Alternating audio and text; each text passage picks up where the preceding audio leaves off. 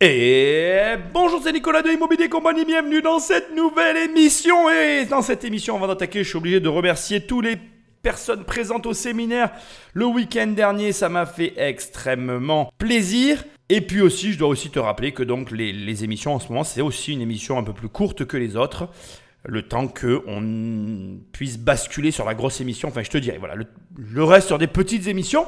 Aujourd'hui, on va s'intéresser finalement euh, aux personnes qui sont dépensières. On va s'intéresser aux personnes qui, euh, voilà, euh, entre guillemets, ne gèrent pas du tout leur argent. L'idée ici, c'est pas de stigmatiser qui que ce soit, c'est d'en parler et de voir un peu que finalement, il y a deux facettes d'une même et unique pièce d'un côté, donc, les personnes dépensières et de l'autre côté, les, sociétés qui cherchent à te faire dépenser.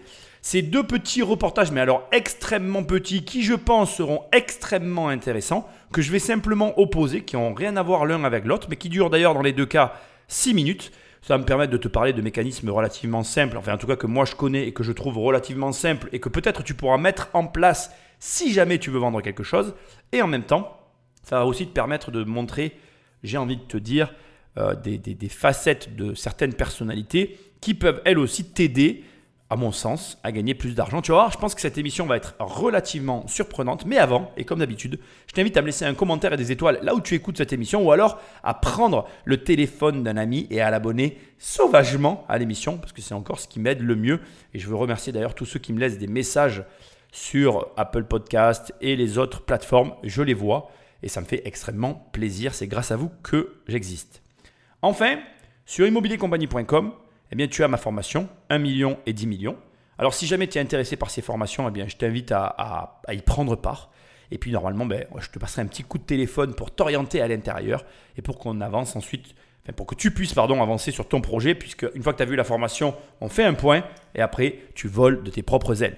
Autre élément hyper important, le livre Survivre à une crise financière est disponible. Oui, oui, tu vas sur Amazon, tu tapes, alors pour moi j'aimerais te dire tu tapes crise financière, mais je ne sais pas si ça marche. Tiens d'ailleurs, même temps que je te parle, je suis en train de taper crise financière et je vais voir s'il apparaît. Est-ce que si on tape crise financière, ce livre apparaît? Et la réponse est oui. Tu tapes crise financière et tu descends et tu vas voir survivre à une crise financière, sauver son épargne.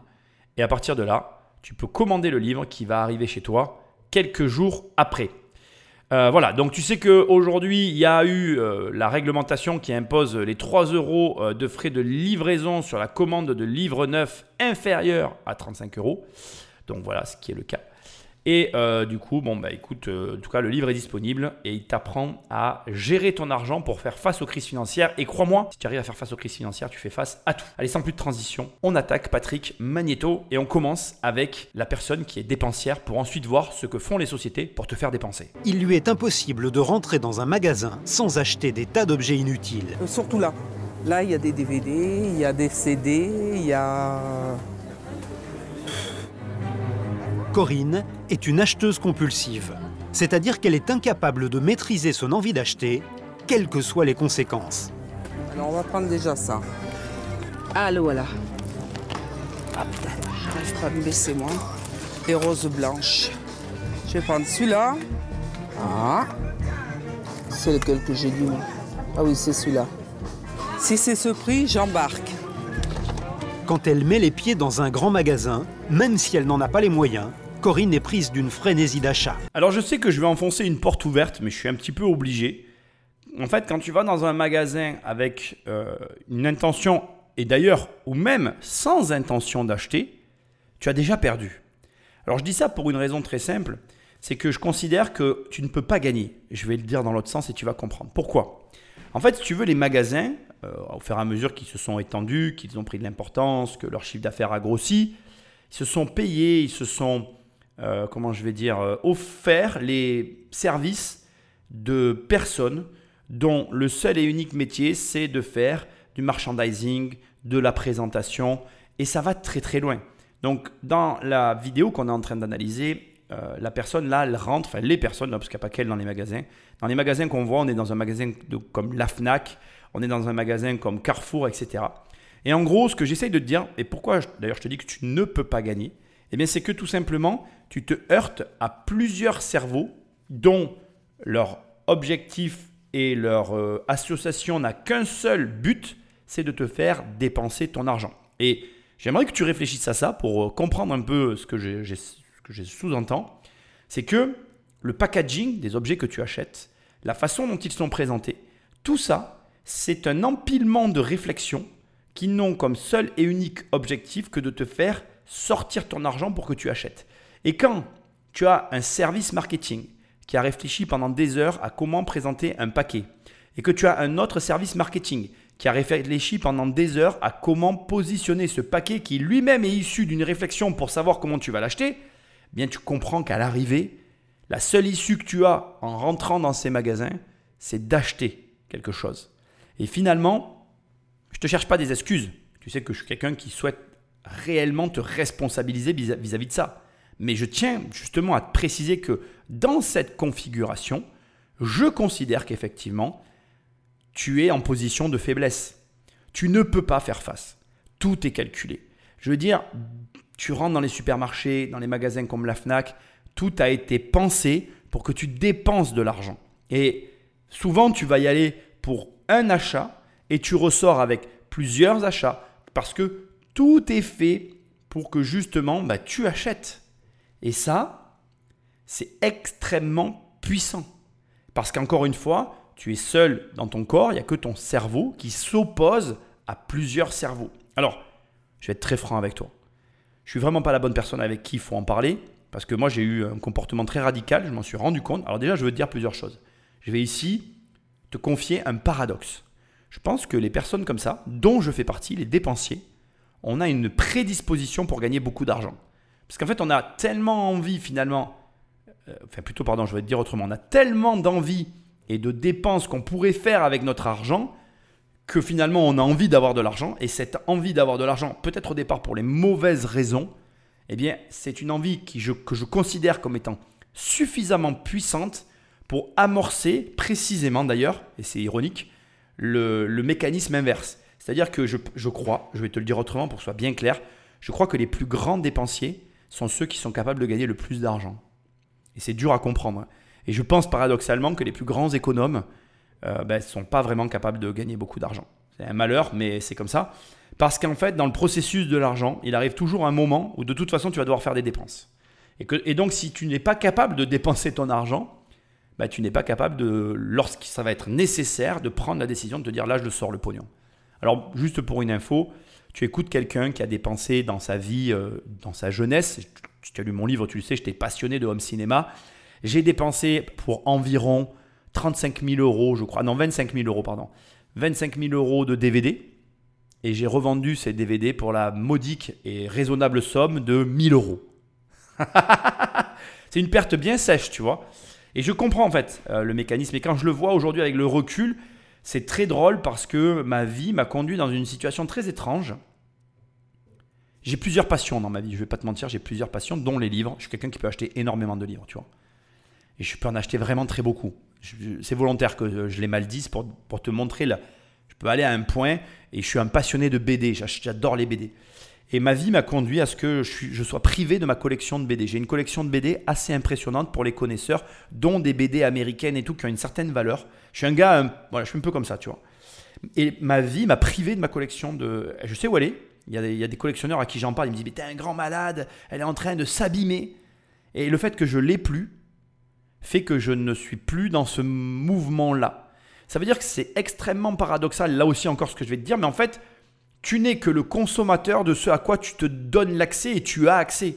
Si euh, chez toi, tu as des jeux vidéo dans un coin, bah, tu joueras aux jeux vidéo.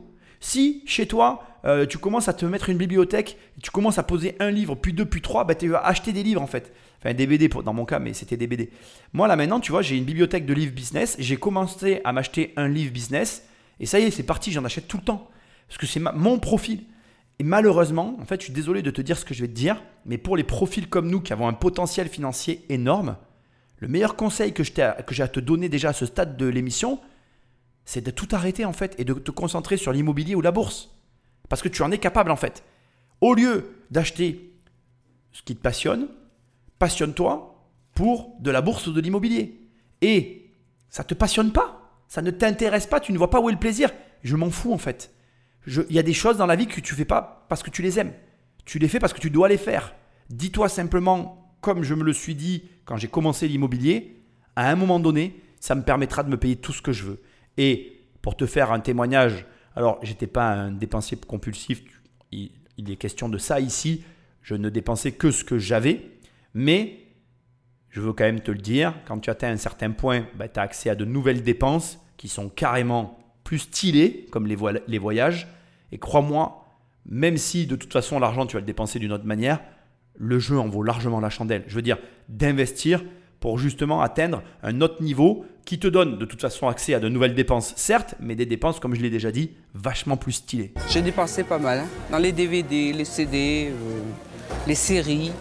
Parce que moi, c'est pas qu'un seul que je prends, quoi. C'est ça le problème chez moi. À force d'acheter, elle est surendettée. Il ne lui reste que 300 euros par mois pour faire vivre sa famille. Putain, je vais être obligé de poser quelque chose. Ça, ça me fait trop après. Et puis j'ai le parking à payer. Corinne n'a gardé que l'argent du parking. Ces dernières années, elle a dépensé de cette façon des dizaines de milliers d'euros. L'ennui, c'est qu'il y a plusieurs années que Corinne dépense sans compter. Alors la dépense finalement c'est un processus qui finit par devenir un piège quand comme là ça finit par prendre le pas sur ta vie et quand à l'arrivée c'est ta vie au quotidien qui est impactée. Ce que tu dois savoir c'est que malheureusement ou d'ailleurs heureusement euh, ça fonctionne dans les deux sens. Et d'ailleurs, c'est des fois très surprenant de voir à quel point l'être humain peut aller dans les deux extrêmes diamétralement opposés. C'est-à-dire que quelqu'un comme elle, d'extrêmement dépensière, peut très bien se retrouver à devenir extrêmement économe. En définitive, l'élément déclencheur qui te fait basculer d'un côté ou de l'autre, c'est souvent, alors pas l'objectif parce que je dirais que c'est un petit peu simple, mais c'est de voir grandir et s'approcher la, on va dire, ouais, la chose pour laquelle tu t'engages. Je vais te le dire encore autrement, mais tu vois, par exemple, quand on est dépensier comme ça, bah, du coup, il y a plein de choses qu'on veut acheter. Il suffirait que, au lieu de vouloir acheter plein de DVD, elle se mette à se dire, je veux acheter une énorme voiture qui coûte extrêmement cher.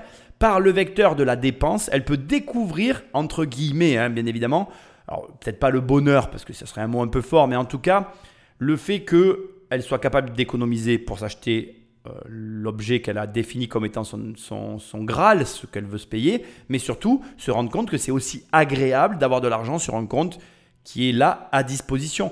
Et lorsque la dépense va se déclencher ou ça va être le moment d'acheter, peut-être aussi réaliser et réfléchir du coup que tout le temps qu'il lui aura fallu pour épargner va s'évaporer en une seconde et donc peut-être se questionner sur le fait qu'elle doive ou pas avoir cette énorme dépense qu'elle a prévue depuis longtemps.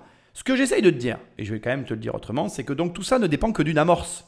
Qui que tu sois et quoi que tu fasses, tu es capable de te comporter autrement dès l'instant que tu vas amorcer un processus en utilisant le le levier qui est à ta portée, mais qui t'intéresse. La plupart des gens commettent la même erreur, c'est qu'ils se pensent incapables de faire quelque chose parce qu'en fait, ils n'utilisent pas les bons leviers. Moi, je vois plein de gens qui me disent oui, mais moi, je ne peux pas investir parce que j'ai pas d'argent. C'est pas parce que tu n'as pas d'argent que tu ne peux pas investir. C'est parce que tu ne commences pas par faire la première chose qu'il faut faire, c'est-à-dire mettre un peu d'argent de côté pour avoir un apport ou pour acheter des actions, en tout cas pour agir, et justement te rendre compte que c'est possible. Et comme dès le départ, finalement, tu t'interdis ben, d'amorcer le processus, et bien du coup le processus ne se manifeste jamais, du coup ça devient quelque chose d'inaccessible, puis tu finis en colère quoi. Et ce que je peux comprendre? Donc moi j'ai pas la réponse pour toi, hein, je vais pas, et puis d'ailleurs je l'ai pas parce que je te connais pas. Il y a- après il y a effectivement les, les situations de chacun qui diffèrent et qui impliquent ben, forcément des choix différents, mais je t'assure que très souvent ça ne tient qu'à une amorce. Et une amorce, par exemple dans son cas, c'est au lieu de dépenser tout son argent en achetant des DVD, de prendre l'argent, de le mettre dans une boîte et de se dire, ben, c'est 100 balles, je les mets là, j'attends la semaine prochaine, je remets 100 balles, et du coup j'ai 200 balles, et j'attends encore la semaine prochaine et je remets 100 balles, et quand il commence à avoir 800, 1000 euros, soit tu arrives à entrevoir qu'avec cet argent, ben, tu peux aller plus loin, soit tu les dépenses, mais tu détruis tout ce que tu as fait. Dans ces cas-là, ben, c'est sûr que c'est plus compliqué. Et d'ailleurs, je vais quand même le préciser, c'est une réalité. Je crois qu'il y a des paliers. Je crois que tant que tu dépasses pas les 2-3 000 euros, c'est-à-dire des montants qui commencent à être des montants importants pour justement te rendre compte que c'est possible, eh bien, tu ne t'engages pas sur ces voies-là. Tu ne te dis pas, ah ben je peux peut-être avoir un apport pour acheter un bien, je peux peut-être réussir à épargner 10 000 euros, je peux peut-être faire ceci, faire cela. Et le piège, c'est justement quand tu vas être entre 800 et 2000 euros, des montants qui sont à la fois, qui commencent à représenter quelque chose, mais qui sont en même temps pas grand-chose, et que tu vas pouvoir dépenser comme ça en un claquement de doigts, ce qui va te remettre à zéro, et ce qui va encore plus t'éloigner d'un changement important dans ta vie. Tant que tu n'inities pas un changement qui, qui est important dans ta vie, eh bien, tu n'arriveras pas à avoir des résultats différents. Donc tu dois chercher ce qui provoque un gros changement.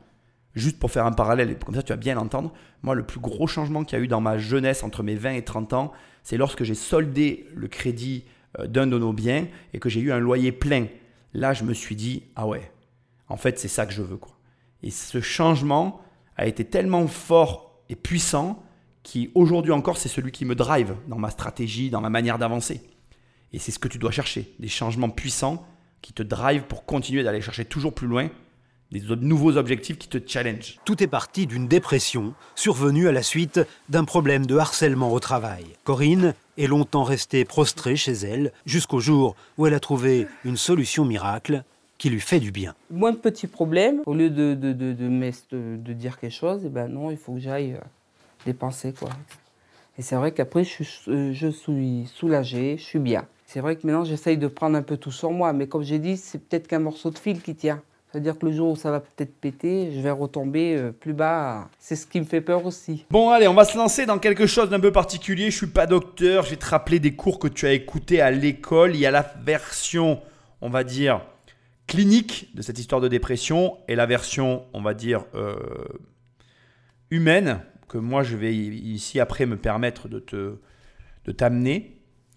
Donc quand c'est clinique, ce qui est potentiellement le cas, moi je ne suis pas docteur, hein, on est bien d'accord, je te donne mon opinion, euh, la dépression résulte en fait d'un dysfonctionnement de la transmission de l'information d'un neurone à un autre au niveau du cerveau. D'accord? Entre les deux neurones, il existe un intervalle qu'on appelle la synapse, dans lequel le neurone transmet l'information et rejette les molécules. Les neurotransmetteurs qui sont captés par le neurone reçoivent l'information.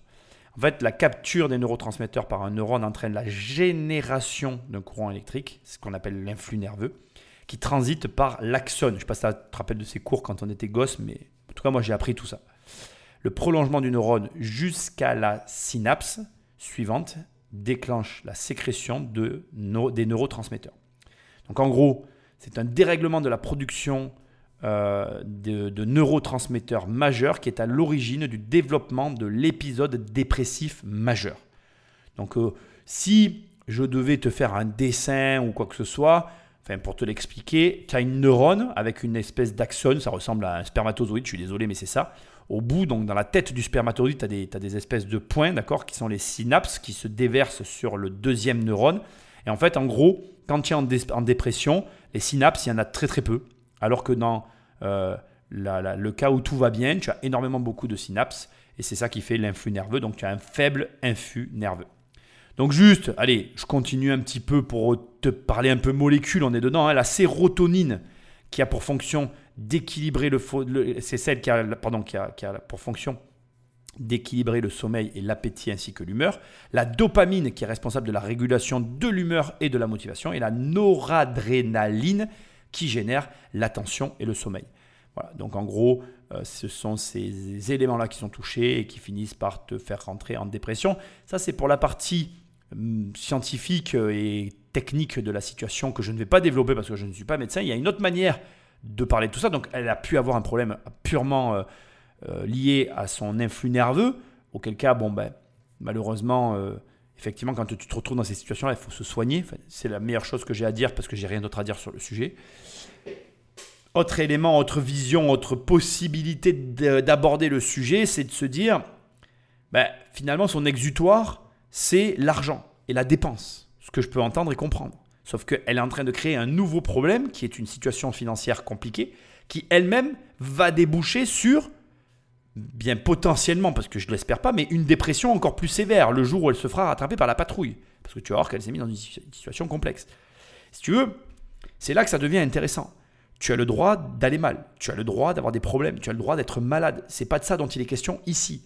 Par contre, tu n'as pas le droit, dans des moments de faiblesse intense comme c'est le cas pour tout un chacun, de toujours choisir la solution de facilité. Et ne viens pas me dire, ah oui, mais dans une situation comme celle-là, on ne voit pas. Non, non, c'est pas vrai. Tu sais très bien que un des meilleurs exutoires qui existent sur cette planète, c'est le sport. C'est pas très compliqué. Fais du sport. Moi, j'ai eu des problèmes dans ma vie, je suis allé faire du sport. En ce moment, je veux reprendre, c'est très compliqué, j'ai pas d'excuses, il faut que j'essaye d'aller faire du sport. Ce que j'essaye de te dire, maladroitement, et j'espère que je vais être clair, c'est que en définitive, on peut être malade et avoir des problèmes, ça c'est une chose. Par contre, les solutions que l'on choisit, ça reste les, solutions que l'on choisit. C'est-à-dire que tu as des gens qui sont malades et qui, décident de ne pas se soigner. Et je suis pas en train de dire que c'est bien, c'est aussi stupide que d'être malade et, et, que de décider de se soigner en allant dépenser son argent. Dans un processus quel qu'il soit, il y a toujours une phase pendant laquelle on a le choix. Alors je vais te donner un conseil qui est très étrange, mais je vais quand même te le donner. Quand tu ne sais pas, ne fais rien et prends le temps à la réflexion. Au lieu d'agir n'importe comment pour avoir des résultats qui soient eux aussi à l'échelle du, choix que tu auras fait, choisis de prendre du temps. Au lieu d'aller dépenser ton pognon et te dire Ah tiens, ça me fait du bien. Non, non. Prends ton temps et discute. Alors, je ne suis pas dans la vie de chacun, c'est facile de parler comme ça, mais essaye de parler avec les personnes autour de toi, même de sujets pour lesquels tu as des difficultés à communiquer, parce que par la communication, tu vas avoir finalement, je vais le dire comme ça, mais un regard extérieur sur ta situation que toi tu es en train de vivre. Et parfois, ce regard extérieur peut t'amener à faire des choix totalement différents. Un exemple tout bête, mais tu te dis, bah tiens, je vais aller claquer toute ma thune parce que je vais pas bien, t'en parles avec quelqu'un. Ah ben tu sais, moi, par exemple, un jour, je suis allé mal, j'ai claqué toute ma thune, du coup, j'ai fini euh, en, en, je sais pas moi, en, en Banque de France, en interdit bancaire. Et du coup, bah, après, ça s'est aggravé ma situation. Et là, du coup, tu réfléchis et tu te dis, ah oui, effectivement, c'est possible que le choix que je suis en train de faire soit peut-être pire que ce que je pensais. En discutant et en te confrontant, en mettant ton ego un peu de côté, parce que c'est pas facile de se confronter, tu peux justement te rendre compte que tu es en train de faire un mauvais choix. Donc, ne reste pas seul. Dans des situations où tu ne vois pas de solution évidente a priori, parce que c'est le plus dur, ne fais rien, prends le temps et réfléchis. Continue Patrick. Magnéto. À force d'acheter pour lutter contre la dépression, Corinne a rempli sa maison peu à peu. Il y a la vaisselle, qu'elle adore. Ça, c'est ce que j'ai pris dans une brocante. Il y a les brocantes aussi. Les voitures miniatures, parce qu'elle est collectionneuse. Elles ne sont pas toutes là parce que j'ai pas la place pour les mettre. Et des dizaines de dauphins, sa grande passion. Voilà, il y a des dauphins partout. Ça, c'est ce que j'ai récupéré au bord de la mer récupérer, mais vous achetez Oui, j'achète, oui, c'est vrai, j'achète. Mais là aussi, je me suis arrêtée parce que j'ai plus de place. La maison est pas assez grande maintenant. C'est dommage. Et comme la maison n'est pas assez grande, la majeure partie des achats de Corinne se retrouve au sous-sol. J'ai de la vaisselle là bleue que j'avais achetée parce qu'elle était en promo. Des petits objets, des petits plaisirs accumulés au fil des années et qui semblent sans conséquence. Sauf que de petites sommes en petites sommes, Corinne a dépensé une fortune. Ma collection Citroën, j'en ai eu pour 17 000 euros. 17 000 euros, rien que pour les voitures miniatures. C'est pas. Ce qui m'embête, c'est que ce que je m'apprête à dire est d'une violence sans borne, et qu'en même temps, de façon totalement euh, indépendante de ma volonté, je n'ai pas le choix que de le dire.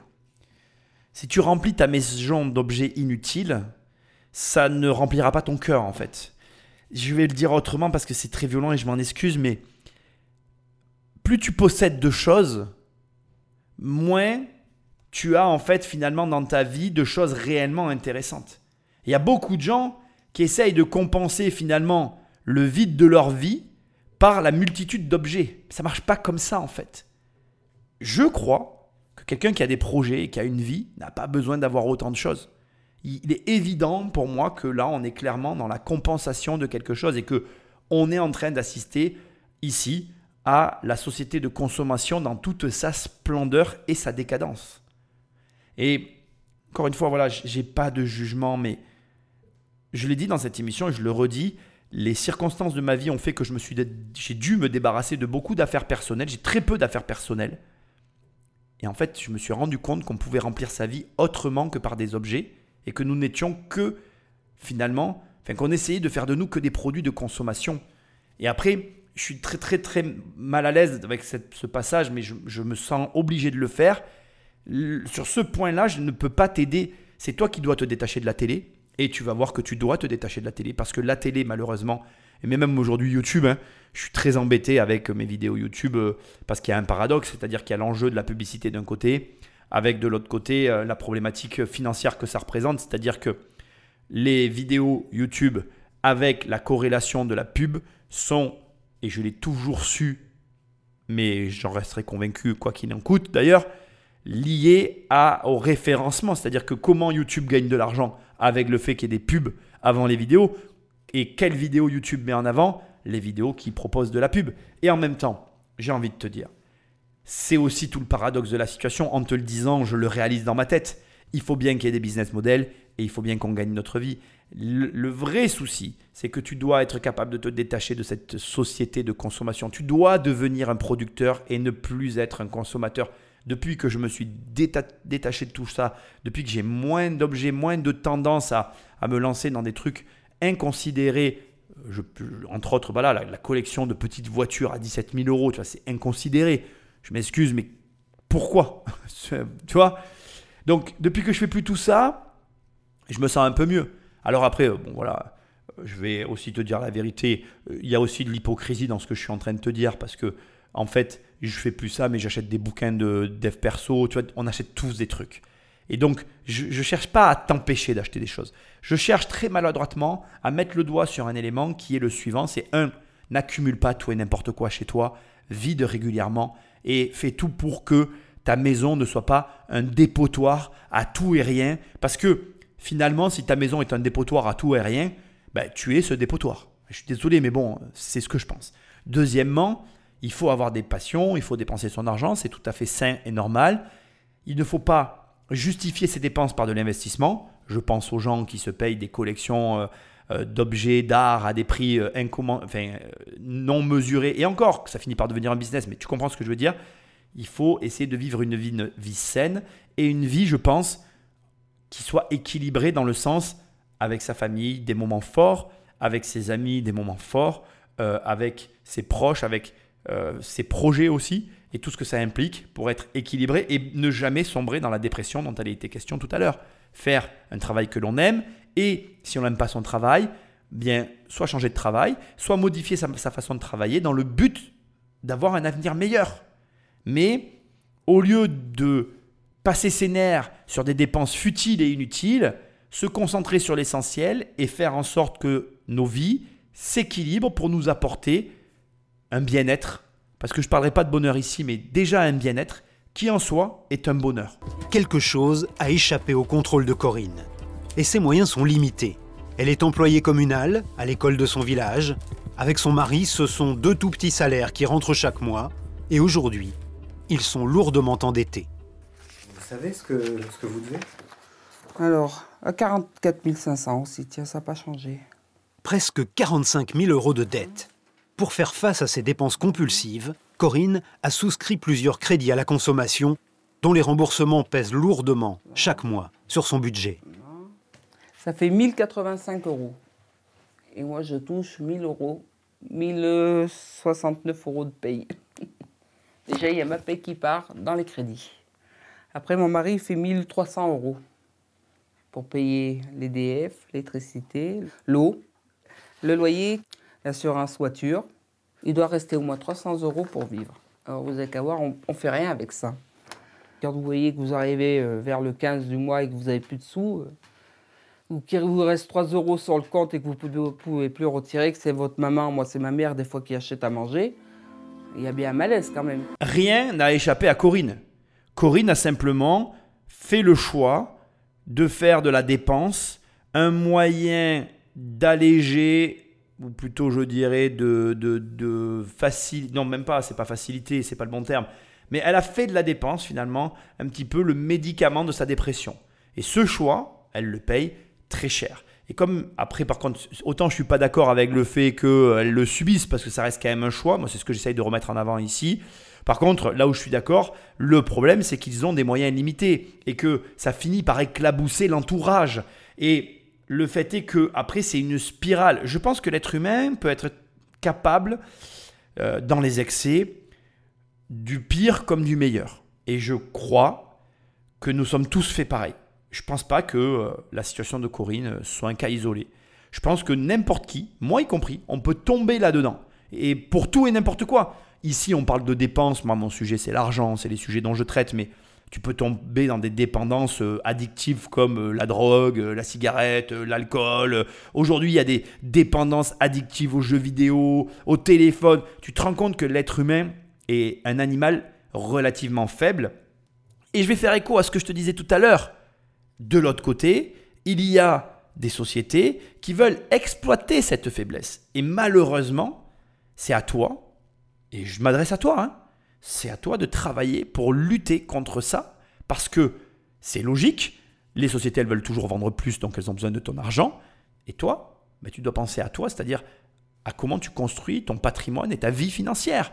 Et moi, mon travail, c'est de te dire que tu ne gagneras pas contre un supermarché, contre un publiciste, contre un mec qui sait exploiter les failles de ton cerveau. Parce qu'on est tous, et je t'invite d'ailleurs à voir mon nouveau livre, Survivre à une crise financière, où j'en parle extrêmement bien au début, on est tous assujettis à des biais cognitifs extrêmement puissants, contre lesquels on ne peut pas lutter, contre lesquels je ne peux pas lutter, je ne suis pas meilleur que toi, et qui du coup, une fois qu'ils sont connus, te permettent simplement de mettre en place des modèles, parce que c'est le mot que je trouve le plus juste, ou en tout cas des modes opératoires pour éviter de tomber dans le piège. Quand je te dis que je regarde plus la télé, bah, c'est simplement parce que comme ça je vois plus de publicité, comme ça je me crée pas de nouveaux besoins en fait. Tu vois, c'est aussi simple que ça. Parce que comme toi, si je me mettais à regarder la télé tous les jours, ben, je redeviendrais un consommateur. C'est aussi simple que ça. Donc après, il y a ça, mais il y a plein d'autres mécanismes. Instruis-toi, lis des livres, je fais que le répéter, parce que c'est vrai que le livre, ça construit ton raisonnement. Et quand tu commences à avoir un raisonnement construit, bah, tu commences à agir différemment de ceux qui se contentent de la télévision. Et moi, j'aime bien le rappeler très souvent, mais on est dans une société de plaisir et de loisir. Donc déjà, arrives à te, si tu arrives à te sortir du mode consommateur et du, monde, et du mode pardon, plaisir et loisir, tu vas voir que ta vie elle va être rapidement très différente. Pour contrôler son envie frénétique d'acheter, Corinne a choisi de se faire aider.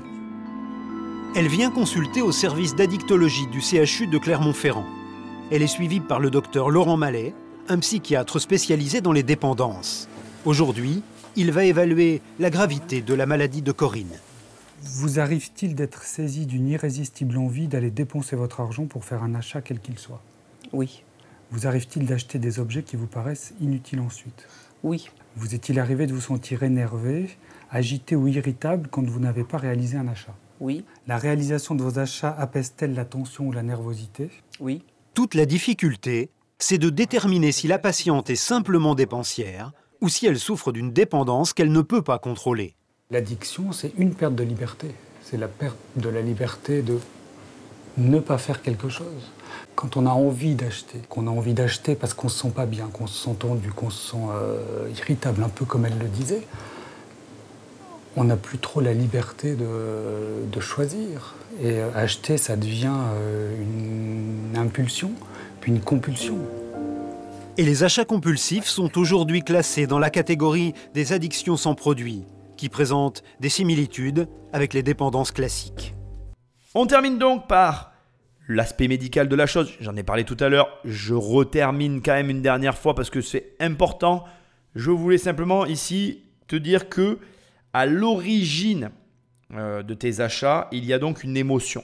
Et lorsque cette émotion t'entraîne sur des dépenses irréfléchies ou impulsives, tu peux considérer que tu dois aller voir quelqu'un parce qu'il peut y avoir à l'origine de tout ça donc une émotion que je vais te, aussi te lister qui malheureusement t'influence négativement. Alors, quelles sont ces émotions? Le stress, l'anxiété, la colère, la frustration, le découragement. Le paradoxe que je suis obligé de souligner derrière tout ça, qui rend la chose très difficile et comme on l'entend, il faut bien la déterminer au départ, c'est que l'être humain fonctionne un petit peu à l'envers de ce qu'il croit fonctionner. Je m'explique. En règle générale, on pense qu'on est relativement logique et que comme l'argent d'apparence est mathématique et logique, nos choix sont basés sur la raison. Or, c'est faux. En général, lorsqu'on veut acheter quelque chose, c'est l'émotion qui nous pousse à l'acheter. Puis, une fois que cette émotion nous a poussé à l'acheter, on va par-dessus l'émotionnel apposer notre raison, notre logique, pour donner un sens à l'achat que l'on veut effectuer. je vais te donner un exemple tout bête. J'ai envie euh, d'acheter euh, cette Rolex parce qu'elle euh, me plaît, mais surtout parce que c'est un investissement. Hein, tu comprends, c'est la Rolex, c'est un investissement. Et donc on se convainc que c'est un investissement, mais en vérité, une Rolex n'est pas du tout un investissement. Puisque pour que ce soit un investissement, il faut la vendre. Et si tu la vends, le détaillant ne voudra plus jamais t'en vendre. Donc tu vois, c'est un paradoxe.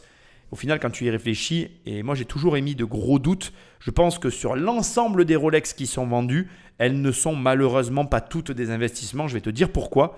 Je pense que dans le lot, il y a effectivement des montres qui sont réellement des investissements sur lesquels il va y avoir un ensemble de personnes qui sont prêtes à les acheter.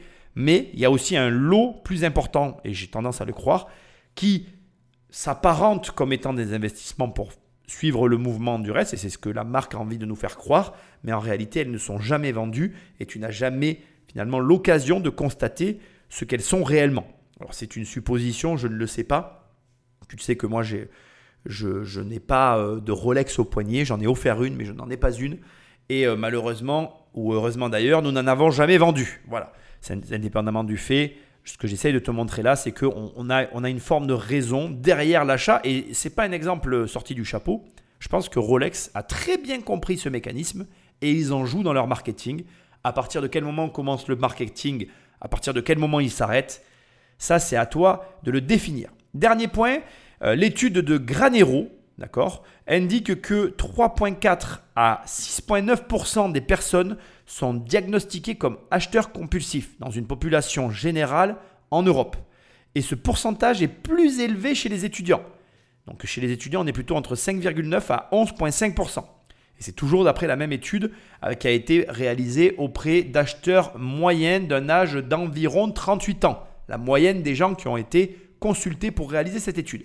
Point important, parce que tu peux peut-être te poser des questions. J'ai une théorie qui reste la mienne, mais purement la mienne, et que je trouve assez intéressante d'ailleurs. Le taux est plus important chez les étudiants que chez les adultes. Pourquoi? Eh bien tout simplement parce que quand tu es étudiant, tu as un enfant, et quand tu as un enfant, tu es plus connecté à tes émotions, tu rationalises moins tes dépenses, et donc conséquence, tu vas agir sous le coup de l'émotion. Ce qui veut dire que, au bout du compte, euh, les enfants, ben, finalement, vont être plus dépensiers que les adultes, mais malheureusement, je pense et je crois que autant que nous sommes, euh, c'est notre euh, compte, comment dire, le lien que l'on a conservé avec l'enfance et notre part d'enfant qu'il y a encore en nous qui finalement nous oriente plus ou moins d'un côté comme de l'autre. Euh, je vais te le dire encore autrement, j'aime bien répéter les mêmes choses de façon différente pour qu'on soit bien d'accord. En gros, les grands enfants que certains vont être auront plus de facilité à dépenser de l'argent par rapport à ceux qui auront, entre guillemets, éteint cette partie infantile qu'ils ont en eux. Personnellement, je crois que c'est important de rester un grand enfant. Donc, de manière très surprenante, à ce stade de l'émission, je te félicite si tu as gardé la part d'enfant qu'il y a en toi, parce que je crois, comme je te l'ai dit à un moment donné, que c'est cette ambivalence qui fait que certains arrivent mieux à avoir de l'argent que d'autres. Et l'émission se termine. Et oui, je t'ai fait une surprise, elle est en deux parties. Donc, laisse-moi un commentaire là où tu m'écoutes. Va sur immobiliercompagnie.com si tu veux qu'on travaille ensemble. Sinon, va sur Amazon et tape crise financière. Il y a mon nouveau livre qui vient de sortir. La semaine prochaine, on va voir la deuxième partie qui va finalement en opposition avec celle-ci. C'est-à-dire que là, on a vu le côté des acheteurs compulsifs. Maintenant, on va voir. Enfin, maintenant, pardon. La semaine prochaine, on va voir finalement ce que font les sociétés pour arriver à te faire dépenser de l'argent. Tu vas voir qu'il y a plein de mécaniques fort intéressantes. Je te remercie et je te dis à très bientôt dans une prochaine émission. Salut